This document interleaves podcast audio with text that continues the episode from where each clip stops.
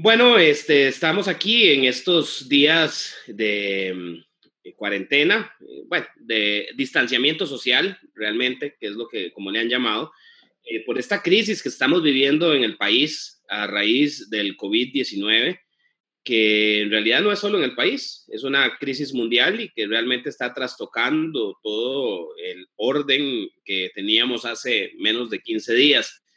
Hoy nos encontramos acá, eh, Eli Feinsack, el presidente del Partido Liberal Progresista, y mi persona, Eduardo Brenes, como secretario general, porque hemos considerado que es importantísimo eh, dar algunas apreciaciones sobre esto que está pasando, sobre algunas discusiones que se están dando paralelas a esta, eh, a esta crisis que estamos viviendo.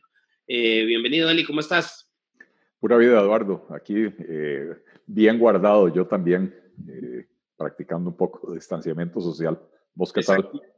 Sí, yo creo que somos de los privilegiados que podemos estar en distanciamiento social.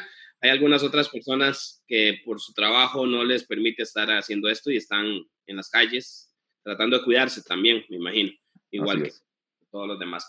Eli, em, a mí me parece que es importante en estos momentos, yo creo que eh, vivimos tiempos de zozobra, de mucha preocupación, eh, tiempos en los que realmente yo te podría decir que nadie, incluido nosotros, sabemos hacia dónde va esto, qué camino va a tomar.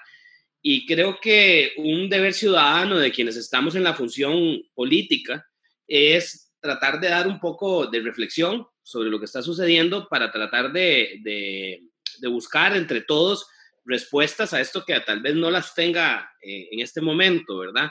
Eh, Eli, ¿cómo ves vos este momento en especial? Yo, yo noto mucho miedo en la gente, noto mucha, mucho eh, temor y, también mucha, eh, ¿cómo te lo digo? Un poco como eh, desorientación.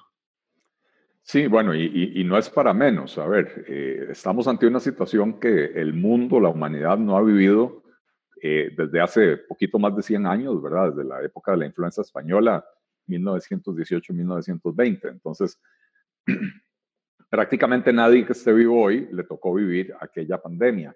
Eh, si bien han habido otras epidemias y en las últimas dos décadas hemos tenido eh, SARS, MERS, gripe aviar, fiebre porcina, fiebre aftosa, eh, vacas locas, etcétera, ¿verdad?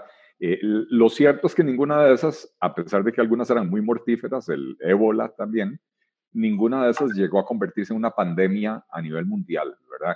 Eh, sino que logró, lograron controlarse los focos de, de contagio en zonas geográficas relativamente eh, eh disminuidas, ¿verdad?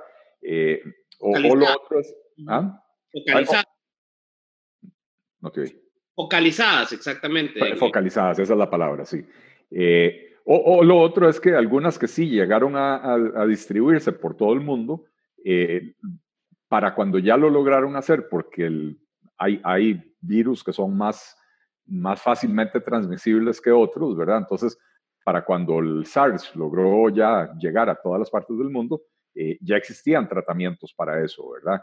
Eh, aquí estamos ante un virus que, que, que, se difunde muy rápidamente, se esparce muy rápidamente, eh, todavía no hay una cura para eso y probablemente, aunque ya se habla de que hay curas en, eh, o, o, vacunas en, en proceso de, de, diseño, lo cierto es que en el momento en que un laboratorio diga tengo una vacuna, de ahí el proceso regulatorio para que esto llegue a mercado eh, pueden tardar seis meses, un año, ¿verdad? Entonces, no es como que vamos a tener una, una solución inmediatamente.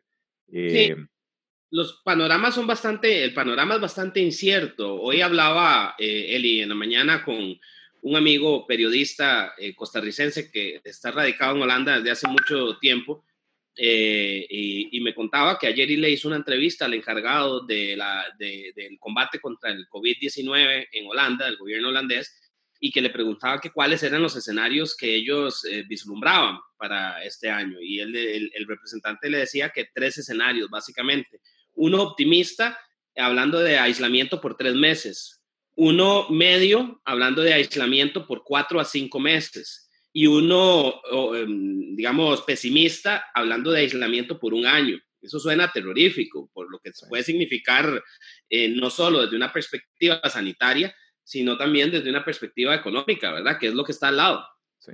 Bueno, la perspectiva económica y al final de cuentas la, perspectiva humana, ¿verdad? Porque eh, uno voluntariamente viene y se recluye por 15 días o 3 semanas, eh, suspende prácticamente todas sus actividades, pero es muy difícil sostener una actividad económica y sostener relaciones sociales y, eh, digo, yo, yo en este momento, por ejemplo, pues no quiero visitar a mi mamá, mi mamá tiene 76 años y está en buena salud, pero no, quisiera ser yo el portador de un virus que, la ponga ella en una situación complicada, ¿verdad? Eh, entonces, ¿por cuánto tiempo se puede sostener una situación así? Es, es muy complicado, entonces, como decía al principio, no es para menos que la gente esté temerosa, que la gente esté asustada, eh, que haya mucha incertidumbre, pero creo también que es importante que eh, esto no se traduzca en un pánico, ¿verdad? Sino que más bien el temor nos lleve a actuar responsablemente a que nos quedemos en la casa los que nos podemos quedar en la casa, a que los que no pueden quedarse en la casa porque su trabajo les exige estar afuera, que tomen conciencia de que tienen que tomar distancia del resto de las personas y de que además vayan al trabajo y regresen a su casa, no, no se queden después en el bar tomándose unas cervecitas y, yéndose a comer algo en, el restaurante, etcétera, sino que eh, eh, minimicen esas salidas o por lo menos la parte no esencial de la salida eh, eliminarla, ¿verdad? Sí, de la misma manera que tenemos que pensar y ser creativos en las formas en que vamos a buscar el sustento, en algunos casos, en ayudar a quienes están pasando la más duro, porque hay unos que están, a los que se está golpeando mucho más fuerte. Eh, hoy en la conferencia de prensa de la UCAEP decía eh, el presidente de esa, de esa organización que los, los empresarios turísticos son los que están en este momento poniendo el pecho a las balas. Eh, estamos hablando que el turismo representa el 8% del PIB, más o menos, eh, y de un momento a otro eh, están fuera completamente de su actividad económica con todas las actividades económicas que están relacionadas. Y, pongámosle, pongámosle magnitud al asunto, ¿verdad? 8% del PIB, algunas personas le sonarán a poco, le sonará mucho. El, el, turismo representó ingresos por aproximadamente 4 mil millones de dólares el, año pasado para Costa Rica. Eh, si lo queremos poner en, la balanza y ver qué, tan relevante es esto, la factura petrolera representó 1.500 millones de dólares, o sea, menos de la mitad. Entonces, hay gente que dice, uy, qué dicha, bajó el precio del petróleo, eso va a compensar. Eh, eh, por más que baje el precio del petróleo, no va a compensar las pérdidas del sector turismo. básicamente estamos hablando de que ahora por 30 días se cerró el país, ¿verdad? Se, cerraron las fronteras, no se permite el ingreso de extranjeros, o sea que el turismo en lo que queda de la temporada alta no va a llegar, ¿verdad? Eh, entonces, esto tiene un efecto bastante significativo sobre la... Tenemos visitas. Esto tiene un, efecto bastante significativo sobre, sobre la, economía, sobre el empleo, ¿verdad? El sector turístico eh, no, no, no creo que pueda sostener sus planillas por mucho tiempo. Este, y, cómo se llama, pues entonces se va a traducir en desempleo. Eh, eh, el sector turismo genera alrededor de 200 mil empleos directos. Eh, y entonces, ¿cómo se llama? Estas, son las, las ¿cómo se llama? los efectos del teletrabajo. Los efectos del teletrabajo. La casa no para, la casa sigue ahí adelante y no podemos parar por eso. Eli, eh, también a, lo largo de estos días se ha estado dando una discusión eh, o digamos unos comentarios, o sea, eh, se han dado algunos comentarios que han aparecido, yo creo que maliciosamente por algunos lados, tratando de, de, de usar lo que está sucediendo para beneficio, digamos, de ciertas trincheras políticas. Yo creo que, todo lo que sucede en este momento es un acto político y es debatible y es importante discutirlo. Sin embargo, eh, creo que se están basando muchas veces en algunas cosas que no son ciertas. Por ejemplo, se ha escuchado por ahí y, por ejemplo, te han incluido a tu nombre y al, del partido que nosotros representamos diciendo que qué diríamos nosotros eh, en este momento eh, que estamos en este frente eh, en esta emergencia acerca de la intervención del Estado en, en, una emergencia como la que estamos viviendo, en una, en una crisis. Y, y, quisiera que habláramos un poco sobre eso, porque yo creo que hay muchos malos entendidos en algunos casos por desconocimiento y otros mala fe por querer sacar provecho político de esto. Yo, yo creo, Eduardo, que mayoritariamente mala fe. Eh, yo he visto varios tweets y, y, y posts en Facebook en los que, número uno, me mencionan por nombre, pero no me, no me taguean. O sea, evidentemente las personas que hacen esto no, no les interesa tener una reacción mía. Eh, y cuando me he dado cuenta es porque otras personas entran y en los comentarios preguntan, Eli Feinstein, ¿usted qué opina de eso? Y resulta que son personas que me tienen bloqueado, entonces yo puedo ver lo que ponen, pero no puedo comentar en sus, en sus muros. Tampoco me interesa comentar en sus muros. Eh, pero sí me parece bien referirse a eso. Y perdón, nada más para que la gente sepa, por ejemplo, han dicho específicamente que vos, junto a otros políticos, sos de los que estás a favor de privatizar la caja. Y yo quisiera que habláramos sobre el tema específicamente, o sea, quiero que dividamos esta discusión o esta conversación en tres puntos, Eli. Uno, hablar sobre el tema de la caja. Dos, sobre cuál es la visión que eh, los liberales progresistas, que son a los que nosotros representamos, tenemos sobre la salud pública. Y otro, sobre lo que significa un estado de emergencia y el Estado actuando en él. Ok. Eh, y, y, va a ser, por lo menos para mí, muy difícil separar los, los, los tres puntos, ¿verdad? Eh, yo, para empezar, nunca he dicho y nunca he sostenido y nunca he creído eh, que hay que cerrar la caja costarricense del Seguro Social o que haya que privatizarla. Por el contrario, he dicho, y, y, y, no solo yo, la posición del partido es esa, y por eso me atrevo a decirla abiertamente, eh, que creemos en la existencia de un seguro social, pero también creemos que tenemos una caja costarricense del Seguro Social que ha sido administrada de una manera poco eficiente y poco eficaz, eh, donde tenemos severos problemas, ¿verdad? Donde las personas solicitan citas y a veces se las dan para tres, cuatro o siete años más adelante, eh, listas de espera enormes en cirugías y en otros procedimientos, y entonces no podemos hacernos de la vista gorda y pretender que todo está bien en la caja. El hecho de que combatan una epidemia eh, y que por lo menos hasta ahora, la impresión que yo tengo es que lo están haciendo bien.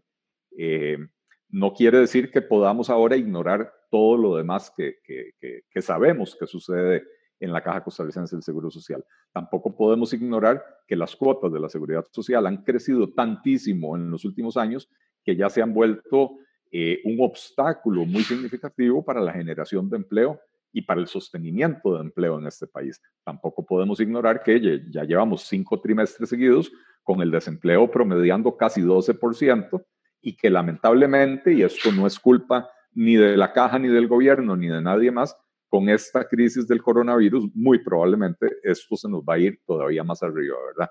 Entonces, creo que no vale la pena perder más el tiempo en esto. No, nunca hemos propuesto vender la caja, nunca hemos propuesto privatizar la caja y nunca hemos propuesto cerrar la caja y por el contrario decimos, creemos que es una función primordial del Estado brindar acceso a los servicios de salud a toda la ciudadanía, incluso aquellos que no lo pueden pagar, eh, pero sí tenemos serias propuestas en cuanto a eh, administrar los servicios médicos, los servicios hospitalarios, las clínicas, los EVAIS, etcétera, de una manera diferente para lograr una mayor eficiencia, un menor costo, poder disminuir los costos del aseguramiento, a la vez que le estamos garantizando a la gente el, el acceso a este servicio tan vital. Sí, Eli, yo, bueno, concuerdo con vos, esa es la posición del partido, esa es la posición que hemos mantenido. Eh, eh, los liberales estamos convencidos que el acceso a la salud es un elemento de igualador de oportunidades para que las personas puedan ser libres y conseguir sus fines y por tanto eh, proveérselo de una manera eh, este, eh, pública y que se pague por ello, porque se pagan cuotas. Recordemos otra cosa que se repite ahora mucho, que es gratuito. No, no, no es gratuito. Se, cuesta cuesta mucho dinero de, de impuestos de todos los costarricenses, unos más, otros menos. Eli, yo también te quería comentar que hay otra, otra falacia y otra, otro, otra cosa que se quiere decir. Ayer mismo el presidente en su cadena de televisión, eh, cuando estaba hablando de la caja como algo que tenemos que cuidar mucho, decía, esta, este, este esfuerzo que tenemos 60 años de, de, estarlo haciendo, 70 años de estarlo haciendo. y, y entonces hacía como que partir que la caja, eh, eh, eh, o sea, que el sistema de salud costarricense surgió nada más con la creación de la caja en, en 1942, 44, por ahí en el gobierno de Calderón. Y yo ahí vieras el, que yo quisiera aportar un poquito eh, acerca de la historia de eh, la salud pública en Costa Rica, eh, nada más recordándole a la gente que la salud pública de Costa Rica y este sistema que tenemos es lo sólido que es, porque es un esfuerzo conjunto de más de 100 años. Y quiero darle algunos datos a la gente que no lo saben, estoy seguro, porque en nuestra historia adrede hemos querido olvidar los aportes que otros también dieron a este sistema de salud tan robusto que tenemos. Y si me permitís atravesar el caballo antes de que des esos datos, no, solo la salud pública, la educación pública también. La educación pública obligatoria, eh, universal y costeada por el Estado eh, es un invento de hace más de 100 años, hace 130 años más o menos, este, de un gobierno liberal que gobernó muchísimo antes del advenimiento de la Segunda República, o como dice nuestro amigo Andrés Fernández, la República de Segunda, ¿verdad? Así que danos esos datos. Eh, no, es, interesantísimo. el interés por la salubridad pública fue un interés desde los primeros momentos de nuestra historia independiente. Solo para que sepamos, el primer establecimiento médico como un hospital que surgió en nuestro país fue en 1833 el Lazareto, que era para casualmente para curar, eh, para poner a los leprosos, que era una epidemia que, que se tenía en ese momento, y entonces eh, fue un esfuerzo público para ponerlo. Pero eso, digamos, hablando de los albores de nuestra independencia, pero eh, a lo largo de todo el tiempo hubo un interés en todos nuestros gobernantes, que la gran mayoría eran liberales, de preocuparse por el tema de la salud pública. Para 1880, Eli, para que sepas, el primer laboratorio público y del Estado que se dedicaba a hacer análisis de estudios lo crearon los liberales en 1880. En 1890, solo 10 años después, se crearon los médicos de pueblo, que es un antecedente remoto de lo que hoy son los EBAI. Exactamente. Eran médicos que tenían, estaban costeados por el Estado y estaban localizados en cada uno de los pueblos que hasta ese momento existían. Eh, Eli, en 1907, don Cleto González Víquez, que fue considerado tal vez el presidente liberal más eh, eh, dedicado a temas de la salud, fundaba la primera institución de salud pública en Costa Rica, casualmente en una lucha contra una enfermedad que era la anquiliostomasis, en convenio con una entidad privada que era la Fundación Rockefeller, que dio dinero y el Estado dio dinero y atendieron esa crisis de esa enfermedad. Después de la influencia española que vos mencionabas, que se dio entre 1918 y 1920, se crea por primera vez la Subsecretaría de Salud, eh, eh, que estaba adjunta a otro ministerio, pero una Subsecretaría de Salud dedicada a la salubridad pública. Casualmente la pandemia fue la que hizo que se creara. Y para 1927, don Cleto, una vez más de presidente, este, crea el Ministerio de Salud son tantos los esfuerzos que han habido y eso yo creo que es una cosa que yo quiero que, tengamos en cuenta, sobre todo para quienes andan queriendo polarizar esta situación y decir que esto es una discusión de quienes están a favor y quienes están en contra de la caja.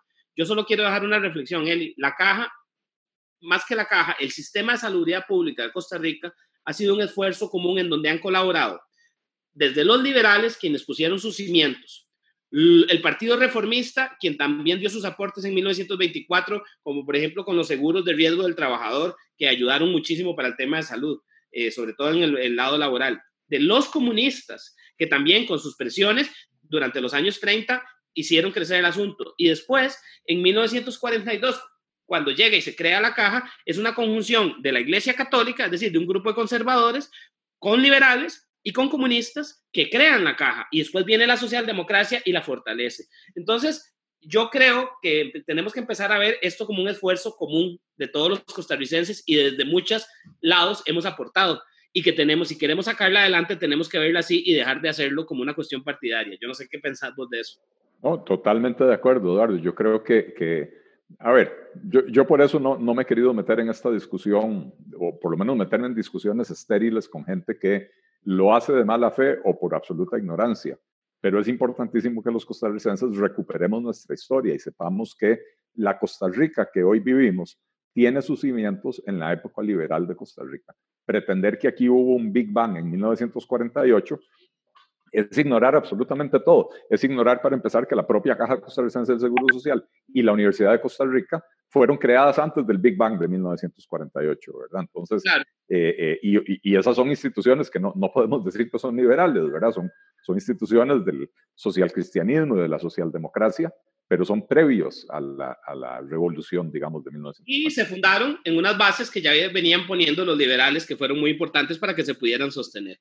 El, el, el último punto del que te lo decía, de esos tres, que ya cubrimos los dos, es el tema que, que ahora a mí me da, también me provoca un poco de risa porque se da una discusión y nos quieren eh, eh, encarar diciendo, ay, los liberales, ahora, eh, ahora sí están de acuerdo con que el Estado eh, tome decisiones y, el Estado intervenga en la economía y en otras cosas, este, y ustedes que siempre han querido al Estado fuera de todo.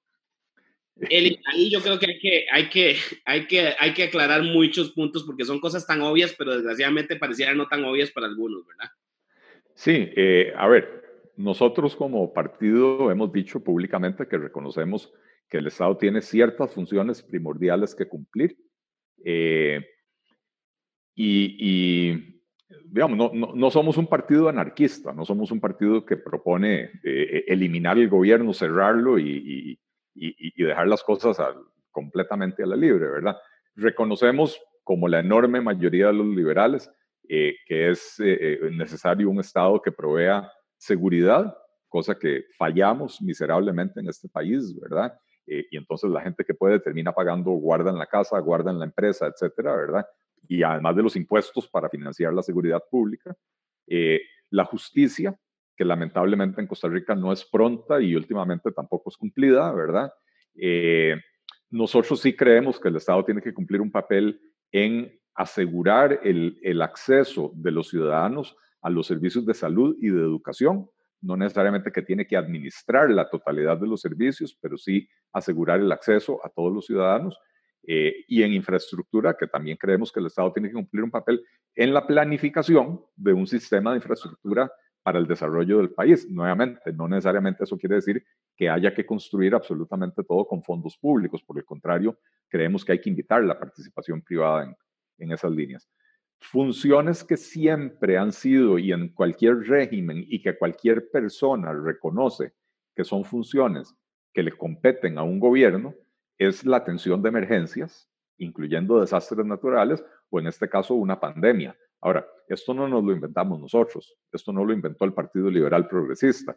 Eh, vos sabes que a mí no me gusta ponerme muy teórico en, las conversaciones públicas, pero Hayek, el economista premio Nobel, eh, economista austriaco premio Nobel, eh, liberal por excelencia, uno de los mayores referentes del liberalismo económico del siglo pasado, del, siglo XX, ¿verdad?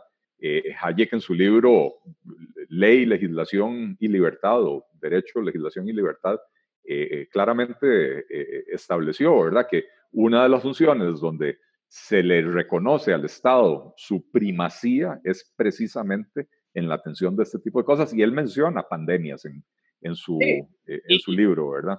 Y, y, tiene que hacerlo Eli, porque casualmente los liberales creemos que hay situaciones de emergencia como las de guerra, las de pandemias, este, desastres naturales, que si las cosas siguen de la manera en que normalmente funcionan, las amenazas para la libertad de las personas pueden ser mayores. Y por tanto, se necesita que el Estado, que es algo en lo que este, nos maneja a todos, trate pues, de una manera temporal de este, volver a su cauce lo que, lo que se desvió, ¿verdad?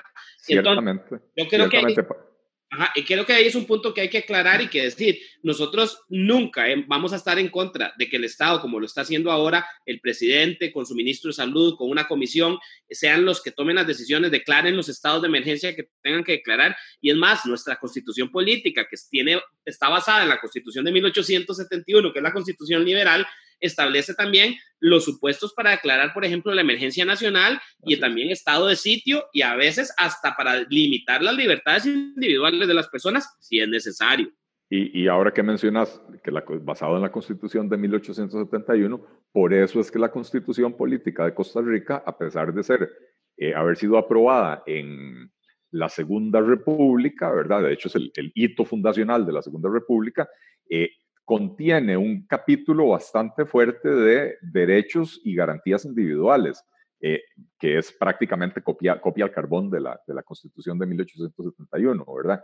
Y entonces es una constitución que reconoce el, el, el, la, la, la, primacía del individuo, ¿verdad? Lo, le protege sus derechos. Todo el escándalo que tuvimos recientemente con respecto a la OPAD giraba en torno al capítulo de derechos y garantías individuales. Lo que querían hacer era violar nuestra privacidad, que está protegida, ahora no recuerdo si es el artículo 27 o 24 de la Constitución Política, ¿verdad?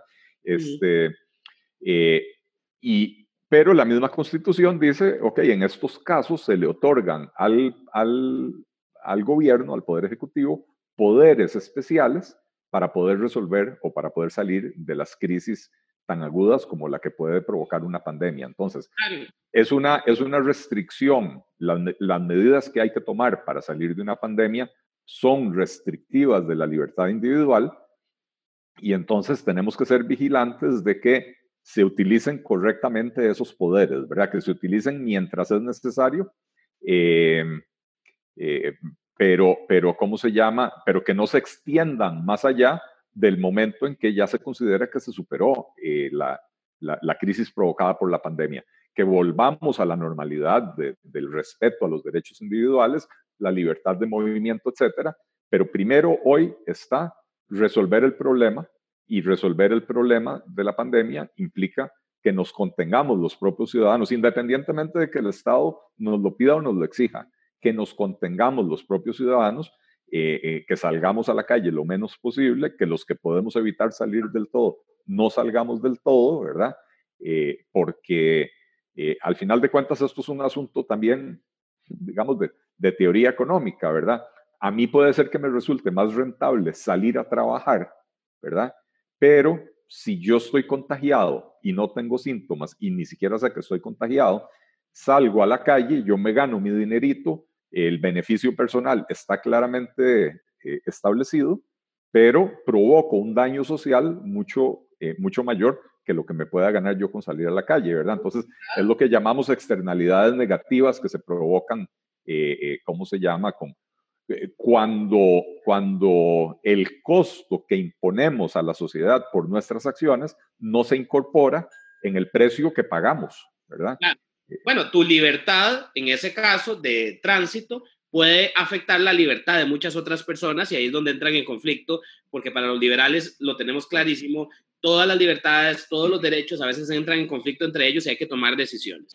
Eli, un punto importantísimo, importantísimo en esto, no hay ninguna contradicción, la más mínima y absoluta en que eh, el, el Poder Ejecutivo esté tomando decisiones en momentos de emergencia, que son decisiones extraordinarias y que van a ser temporales. En este momento estamos en la etapa de distanciamiento social, pero puede llegar el caso de que tengan que establecer de verdad un, una cuarentena obligatoria. Para eso tendrían que limitar las libertades de tránsito y todo eso, y eso requerirá apoyo de la Asamblea Legislativa, pero se puede dar el caso de que nos obliguen a quedarnos en nuestras casas y que si salimos la policía nos puede detener o nos puede meter. Eso no va en nada contra el liberalismo, porque eso es básicamente por una situación de emergencia, como lo acabas de explicar. Siempre, siempre y cuando, como decía anteriormente, esos poderes se acoten en el tiempo y nos podamos garantizar de que al terminar la emergencia se devuelve la situación a su estado original, donde los ciudadanos disfrutamos plenamente de nuestros derechos y libertades. ¿verdad?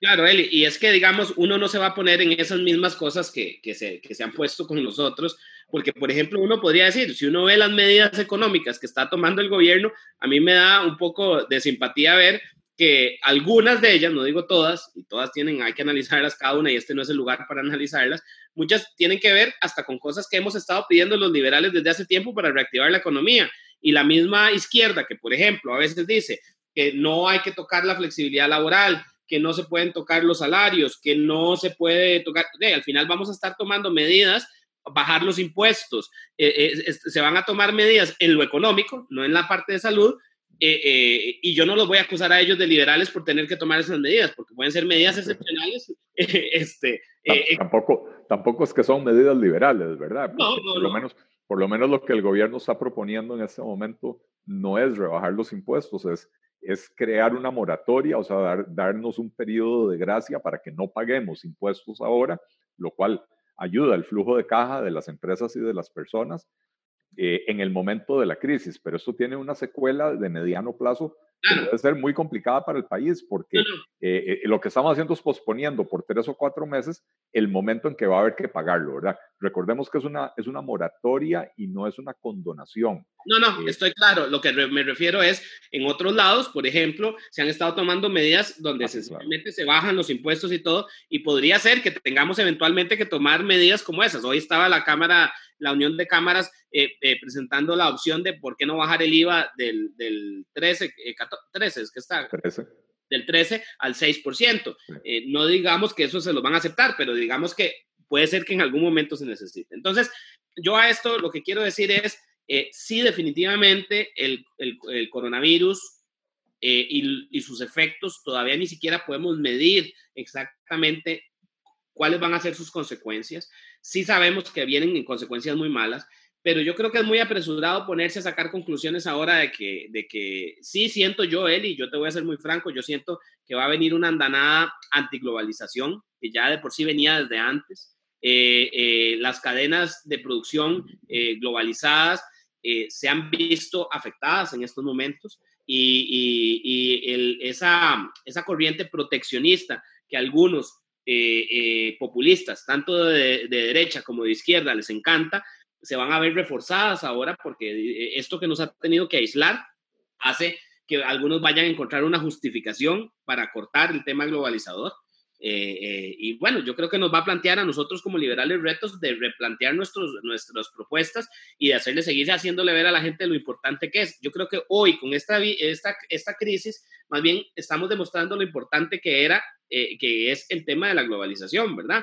Porque de ahí nosotros que eh, tenemos un mercado interno tan pequeño, Eli, que lo que nosotros producimos no lo podemos colocar todo aquí, por ejemplo.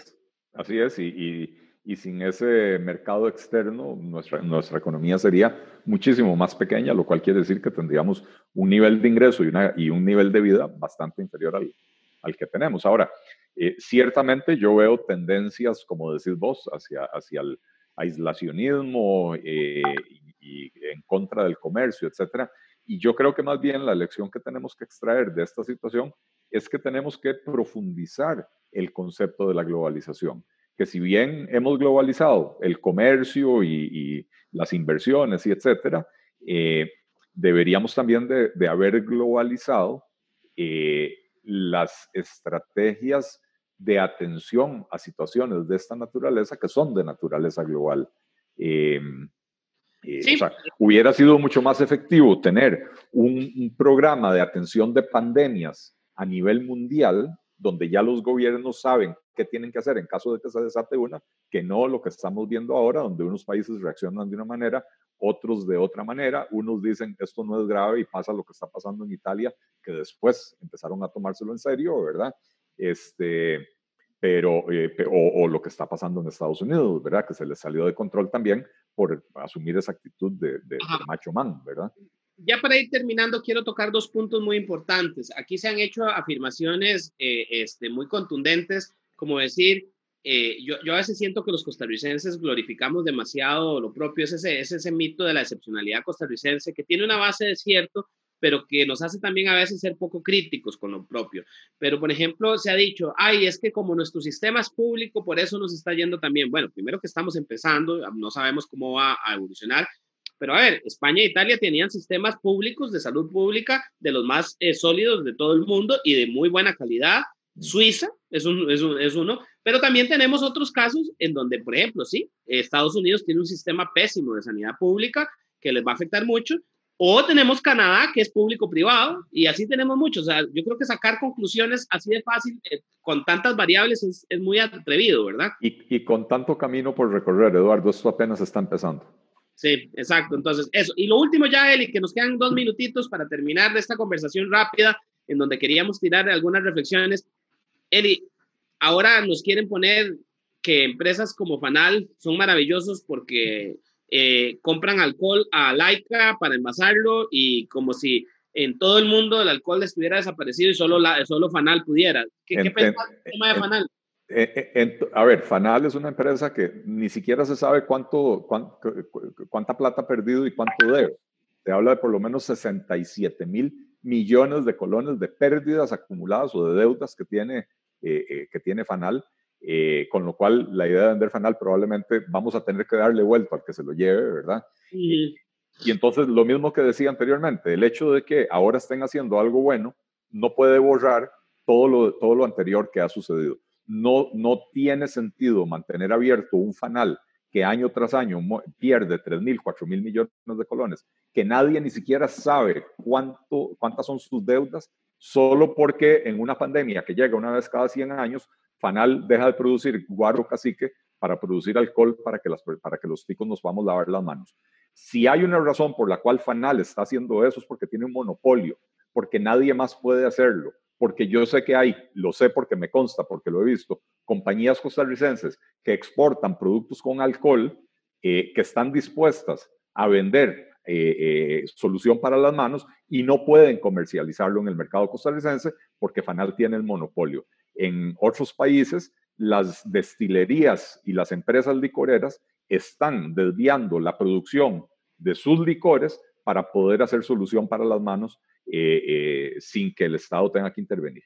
En Francia, por ejemplo, está haciéndonos las perfumerías. Eh, en todo caso, eh, yo nada más quiero usar este último minuto de verdad para darle eh, de parte del Partido Liberal Progresista un apoyo al gobierno en las decisiones que está tomando.